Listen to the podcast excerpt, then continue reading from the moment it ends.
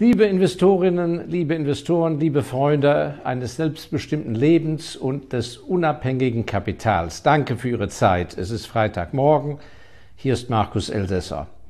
Heute ein Thema, was wichtig ist und was Ihnen hilft, in Krisenzeiten weiter einen guten Kurs zu fahren. Nämlich der Umgang mit Ihrem Besitz und wie man sein Vermögen und den Besitz eigentlich messen soll und was man äh, tun kann, damit man auch in der Krise daraus etwas lernt. Das Erste ist, Sie müssen sich grundsätzlich entscheiden, und Sie haben ja da stets die Freiheit, Ihren Weg zu ändern oder zu korrigieren, ob sie überhaupt investieren wollen, ob sie überhaupt Besitz haben wollen. Das muss man ja nicht. Sie können darauf verzichten und rein konsumieren und normal leben. Und man darf nicht vergessen, es hat Menschen unter unseren Vorfahren gegeben, die hatten zweimal so viel Pech, dass ihnen komplett die Währung enteignet worden ist oder eben also äh, kaputt gegangen ist die Währung oder ihnen wurden Besitz enteignet, dass die zum Fazit kamen, das ganze Geld anlegen, alles, das mache ich nie mehr wieder, hätte ich doch bloß einfach besser und gut gelebt. Warum habe ich mir nicht Dinge geleistet, die ich an sich gern gehabt hätte? Der eine ist ein Gourmet, der andere reist gerne, ein anderer hätte sich vielleicht ein Bild gekauft, was er dann zusammengerollt vielleicht doch gerettet hätte. Also auch darüber muss man mal nachdenken, dass sie nicht einfach uniform irgendwie einer Schablone in ihrem Leben folgen. Wenn Sie sich aber für ein unabhängiges Kapital entscheiden, für ein unabhängiges Vermögen oder das aufbauen wollen oder da hineinwachsen, dann bedeutet das eins. Geld ist Geld in Form von Cash und Bankguthaben. Sobald Sie das Geld investieren, ist es nicht mehr Geld. Das heißt, wenn Ihr Nervenkostüm es nicht zulässt, dass Ihr Geldvermögen in irgendeiner Form schwankt, dann müssen Sie im Geld bleiben. Denn auch wenn Sie Gold kaufen oder ein Acker, in dem Moment, wo Sie das bezahlt haben, ist es nicht mehr der Geldbetrag. Also wir spintisieren, 10.000 Euro haben Sie, 100.000, eine Million. Dann haben Sie diese Zahl genau dann, wenn das in Cash vor Ihnen liegt oder auf dem Bankauszug steht. Danach das Investment ist nicht mehr der reine Geldwert. Und da sind wir einem ganz entscheidenden Punkt. Geld ist wofür da? Damit Sie Ihr Leben finanzieren können, dass Sie Reparaturen bezahlen können, dass Sie sich etwas kaufen können, dass Sie Kaufkraft haben. Geld ist ein Zahlungsmittel. Und jeder von Ihnen muss einfach festlegen, wie viel will er da als Puffer haben. Wenn er es nicht hat, muss er es auch systematisch aufbauen. Und gerade für die talentierten Geldanleger unter Ihnen, gerade für die, die viel Fantasie haben, Ideen haben, unternehmerisch gut sind, ist wahrscheinlich das Schwerste in Ihrem ganzen Leben der Aufbau Ihrer großen Cash-Reserve. Weil das macht natürlich nachher den ganz tollen Vermögensinhaber aus, der nicht nur viel Besitz hat in Form von Immobilien, in Form von Firmenbeteiligungen, Aktienpaketen, sondern der immer auch Cash hat. Diese dritte Säule aufzubauen, ist eine Riesenherausforderung, weil für den rührigen Investor gibt es immer Gelegenheiten, immer. Da ist was besonders günstig, hier gibt es eine besondere Gelegenheit und, und, und. Und es brennt einem unter den Nägeln. Aber in dem Maße, wie Ihr Gesamtbesitz wächst, müssen Sie an sich auch geldmäßig in die Größe wachsen. Und es ist dann Ihre Herausforderung, natürlich diesen Geldbetrag zu schützen der Nominal bleibt er gleich. Von der Kaufkraft natürlich nicht, denn der wird durch die Inflation aufgezehrt. Aber da haben wir ja eigene YouTube-Beiträge in der Vergangenheit gebracht, auch erst kürzlich, wie man eigentlich sein Cash absichern kann. Schauen Sie da einmal nach, wenn Sie das näher interessiert. So. Und wenn man eben Besitz hat, hat man sich dem Risiko ausgesetzt. In irgendeiner Form selbst wenn es Backsteine sind und Häuser, die haben ja auch einen Marktwert. Da kann ja auch sehr viel passieren, nicht wahr? Hängt ja von der Nachbarschaft ab, was die Regierung entscheidet, äh, was die Mieter möchten und so weiter und so fort. Also sind immer einem Risiko ausgesetzt. Das heißt, gewisse Risiken können Sie eben auch bei aller Klugheit nicht vermeiden. Und deshalb ist die große Kunst, nicht am Besitz zu verzweifeln oder den Vermögensaufbau zu stoppen aus Frust und Ärger, weil sie auf dem Papier Rückschläge haben, sondern die mentale Einstellung zu ihrem Vermögen. Und was mir so ungeheuer geholfen hat, das ist ein psychologisches Training, ist, dass ich mein Vermögen nicht in Geldbeträgen erfasse. Und das ist natürlich genau das Gegenteil, wie es die Banken machen, die nach, oder Vermögensverwalter, die nach Möglichkeit quartalsweise mit Ihnen genau zeigen, und jetzt sind Sie so viel ärmer und reicher, und das noch im Vergleich gegen den Index und dieses alles, das alles natürlich äh, nur nervös machend und führt langfristig Sie nicht in einen sicheren Hafen. Sie brauchen die Ruhe und einen klaren Kurs, und hinter diesem Kurs müssen Sie stehen. Und das schaffen Sie, ohne nervös zu werden, wenn Sie sich sagen, okay, cashmäßig besitze ich tatsächlich so und so viel 100.000 Schweizer Franken, Dollar, Euro, was auch immer, norwegische Kronen, Schwedenkronen. Klar. Und dann besitze ich nicht drei Depots zum, mit einem Vermögen von 150.000 Euro und 200.000 Euro. Nein, danach besitzen Sie, und da rechne, das ist entscheidend, so und so viel Stück Aktien oder eine Firmenbeteiligung. Und entscheidend ist, dass Sie dann eben nicht schauen, wie ist im Moment die Bewertung. Die Bewertung ist ja nicht an, ist der, also der Kurs, der Marktpreis, also das, was ein Makler aufruft oder ein Käufer für ihre Immobilie bietet oder was die Börse jetzt im Moment sagt, die Aktie steht so und so. Das ist ja nur entscheidend, wenn Sie in diesem Moment verkaufen müssten.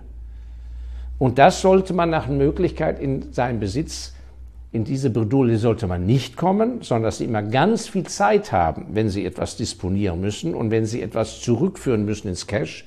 Da brauchen Sie hoffentlich immer nur sehr viel Zeit, wenn nicht gerade eine Katastrophe passiert. Und am besten gar nicht. Und ich habe es ja schon oft erwähnt, kluge Investoren und mein Großvater gehörte wirklich dazu und von dem habe ich so ungeheuer gelernt, weil er mir schon als Teenager eintrichterte, dass er in seinem ganzen Leben keinen einzigen Verkaufsauftrag erteilt hat für sein Aktiendepot und Fonds. Er hat gründlich analysiert und hat gesagt, die und die und die ist gut, einen guten Risikoausgleich. Und er wusste, dass diese guten Sachwerte auf lange Sicht in jedem Fall die Geldwerte schlagen, weil sie die Inflation schlagen, weil es produktive Firmen sind. Selbst wenn eine Währungsreform kommt, wird in neuer Währung abgerechnet. Und entsprechend hat er nur gekauft, aber nur so viel, wie er wusste, dass er auch nicht braucht an Geld. Er hat dann lediglich die Dividenden zum Teil benutzt, als er dann ein Pensionär war. So, und das bedeutet aber, dass Sie natürlich genau wissen, was für einen Besitz Sie haben. Also der erste Punkt, gerade wenn eben es krisenhafte Momente sind, wenn man Angst hat, ist der Wert noch da, äh, wie wird das bloß alles, was so ungeheuer hilft, ist, dass man es nicht an einem Geldwert aufhängt, sondern dass man sagt, Gott sei Dank haben wir die und die Beteiligung. Gott sei Dank haben wir so und so viel tausend Aktien der Firma XY. Denn es ist eine gute Firma und am liebsten hätte ich noch sehr viel mehr von diesen Aktien. Und das hat mir ungeheuer geholfen und so bin ich, ich habe ja meine erste Börsenkrise 1987 ja schon als erwachsener Mensch äh, am Schreibtisch äh, abwettern müssen das hat mir immer geholfen, dass mein ganzes Bestreben war, nach der krisenhaften Zeit mehr von den guten Stückzahlen zu haben. Mehr. Weil damit, wenn dann wieder sozusagen gute Bewertungen kommen, gute Marktpreise, habe ich natürlich den großen Hebel und von daher bin ich nach den Krisen immer vermögender als vorher. Aber ich habe eben die Ruhe weg. So, und wie mache ich das? Ich kam auf diese Idee 2001, da fiel mir ein, ich mag ja so noch, bin altmodisch gedruckte Sachen. Und da kam mir ein sehr schöner Report aus London von Leopold Joseph. Leopold Joseph ist eine ganz feine kleine Merchant Bank gewesen in London. Die gibt's nicht mehr. Und die haben, alleine wie das aufgemacht war, schlicht und einfach, hat mich animiert.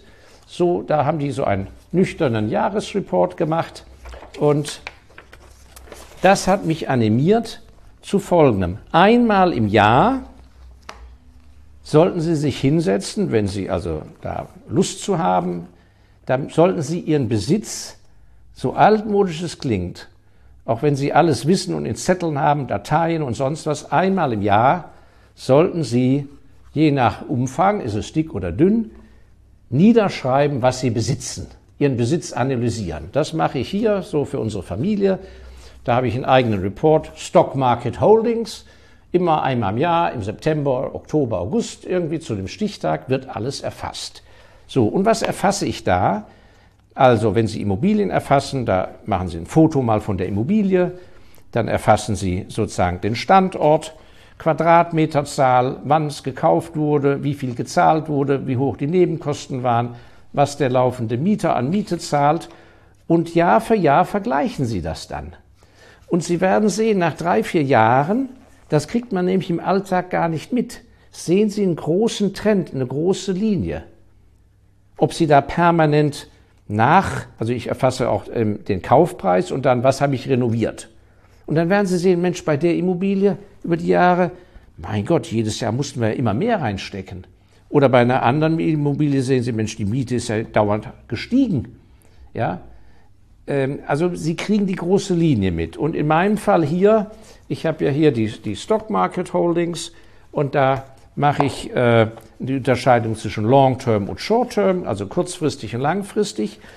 Und es ist bemerkenswert, obwohl ich die Firmen ja gut kenne, wo ich dann lange Jahre die Aktie habe, erst wenn ich einmal im Jahr dann so das schließlich vor mir habe und die Daten ja auch mir erarbeiten muss, bevor das dann gedruckt wird, es, diese, diese punktuelle, ruhige Betrachtung, zu der kommt man eben im normalen Tagesgeschehen nicht. Auch nicht, wenn man da kauft und verkauft. Und was schaue ich mir da an? Da schaue ich mir an, das sage ich erstmal, der Charakter der Firma. Und zum Beispiel ist dann die Frage, sind die immer noch Markt, Weltmarktführer? Das kann sich ja ändern. So, als ich gestartet habe, war die Firma Weltmarktführer. Jetzt ist es nur noch Zweiter. Dann schaue ich auf etwas, worauf kein Investor schaut, in der Regel. Ich schaue und notiere mir Anzahl der Mitarbeiter. Und da stelle ich fest, zum Beispiel eine Aktie, seit drei Jahren fällt die, aber ich stelle fest, aha, ich vergleiche da dann in den Reports, wie war es in den Vorjahren, stelle ich fest, Mensch, die Firma hat Jahr für Jahr nicht spektakulär, aber systematisch den Mitarbeiterbestand erhöht. Das kann ja eine ein sehr gutes Indiz sein. Das heißt ja nicht, dass die ihren Wasserkopf einfach aufgebläht haben, sondern dass die tatsächlich ein gesundes Grundgeschäft haben. Aus einem bestimmten Grund zeigen sie vielleicht einen niedrigeren Gewinn, müssen sie auch weniger Steuer zahlen, aber sind in der Lage, in Mitarbeiter zu investieren, beziehungsweise die kriegen überhaupt Mitarbeiter. Also jedenfalls diese Mitarbeiterzahl und genauso, wenn die sinkt permanent Jahr zu Jahr, das ist etwas, dann gehe ich dieser Sache nach. Was ist da los? Ist das Geschäft besser geworden, weil die mit weniger Mitarbeitern arbeiten? Oder ist der Gewinn nur gestiegen, weil die sozusagen da sparen, wie es nur geht, aber die Substanz aushöhlen? Denn ohne Mitarbeiter gibt es auch keine Firma. So, dann schaue ich mir natürlich die Gewinnentwicklung an.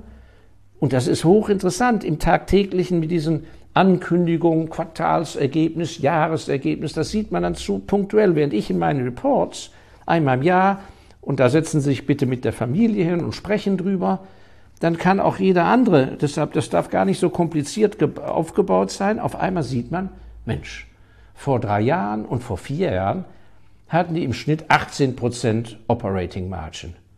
Seit letztem Jahr, in diesem Jahr, ist gesunken und schon wieder gesunken. Das sind Frühwarnsignale, dass, obwohl der Aktienkurs sich schön entwickelt, da stimmt was nicht. Und da muss man gucken, ist das wegen punktueller Ereignisse, weil irgendwelche Lieferketten nicht funktionieren oder sonst etwas? Oder ist einfach das Geschäft nicht mehr das, was es mal war?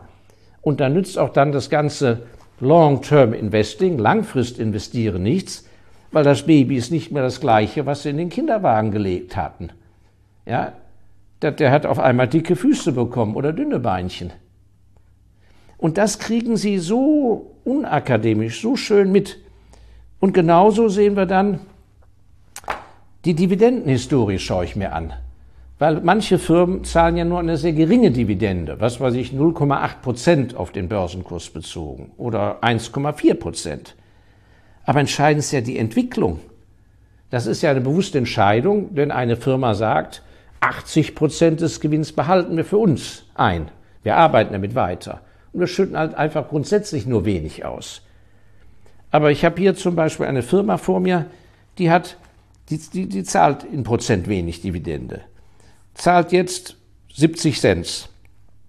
2015, also das war 2020, ich habe ja einen alten Report von 2020, da zahlten die 70 Cent und dann schaue ich aber rückwärts, 2019, 18, 17, 16, 2015, waren es 43 Cent. Und seitdem ging 43, 47, 53, 58, 65, 70. Und ich bin ganz sicher, ich habe jetzt leider den Report nicht bei mir, wahrscheinlich zahlen die jetzt im Jahr 2022 80 Cent. Das ist natürlich ein gesunder Trend und dann schaue ich, aha, die haben die Mitarbeiterzahl äh, äh, erhöht. Und dann sehe ich, aha, die sind Marktführer in einem, in einem internationalen Wachstumsfeld. Und wenn ich dann sehe, der Börsenkurs ist aber ziemlich mau schon seit zwei Jahren, dann sehe ich da eine Disparität. Ich sehe eine man kann es richtig spüren, eine gesunde Firma. Richtig interessant, aber in den Medien kommt das offensichtlich nicht richtig rüber und der Börsenkurs geht parallel. Entgegengesetzt, also nicht, ich habe es falsch ausgedrückt, nicht parallel, sondern die Firma von der Gesundheit wächst, aber der Börsenkurs geht eben sozusagen nicht parallel. Und das kann eine Indikation sein, dass man dann eben in der Krise mit sehr viel mehr Sicherheit bewusst rein investiert, weil man sagt, nicht nur wird die Firma falsch gesehen, obendrauf haben wir eine schlechte Gesamtmarktlage und es ist ja so, wenn der Himmel runterfällt, sind alle Spatzen tot. Und das ist ja die große Chance in der Krise. Und deshalb freue ich mich in Krisen, Börsenkrisen, Finanzkrisen, ich freue mich nicht, wenn Leute zu Schaden kommen dauerhaft, aber ich freue mich für alle, die weitermachen, dass sie sich bemühen, die Chancen zu nutzen. Entweder weil sie weiter Geld haben, was sie investieren können, oder aber, wenn man das nicht hat, hat ja nicht jeder, dass sie zumindest so umschichten in ihrem Besitz, dass sie in die bessere Qualität reinkommen. Und dieses eben sich bewusst Mühe machen, bewusst mal ein paar Mark und ein paar Euro ausgeben, für ein selber und für die Familie, das eben nicht auf einem Fresszettel oder einfach nur virtuell am Bildschirm, sondern so, dass das auch noch in 20 Jahren in die Hand zu nehmen ist. Weil in 20 Jahren habe ich 20 von diesen Dinger, dann liegen die nebeneinander. Und dann kann man wirklich die, den Trend sehen und ich garantiere Ihnen, wenn Sie da 20 Aktienpositionen oder 20 Immobilien haben, da wird es selbst für einen, ich würde sagen, Elfjährigen in ihrer Familie ersichtlich sein, wow, das sind aber die Guten. Und wow, das ist aber ziemlich mau.